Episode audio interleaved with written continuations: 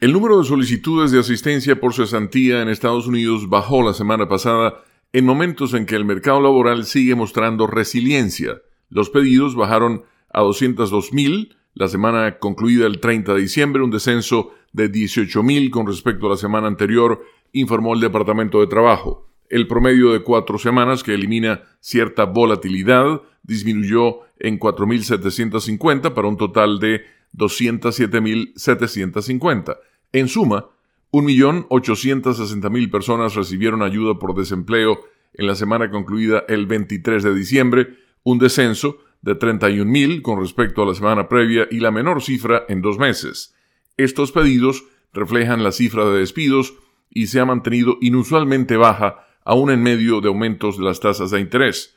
Por otro lado, la inflación se ha atenuado considerablemente, pero sigue estando por encima de la meta del Banco Central estadounidense, que es el 2%. La institución ha dejado intactas las tasas en sus últimas tres reuniones y ha dado indicios de que podría reducirlas tres veces en estos próximos 12 meses. El desempleo ha estado por debajo del 4% durante 22 meses consecutivos, el lapso más largo desde la década de 1960.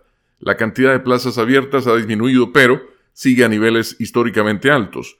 El miércoles el gobierno reportó que las empresas publicaron 8.800.000 plazas disponibles en noviembre, una leve disminución con respecto a octubre y la cifra más baja desde marzo de 2021. Sin embargo, la demanda por mano de obra sigue alta según patrones históricos. La combinación de menos inflación y bajo desempleo parece indicar que la Reserva Federal ha logrado lo que llama un aterrizaje suave, es decir, aumentar las tasas de interés lo suficiente para inhibir la inflación, pero sin causar una recesión.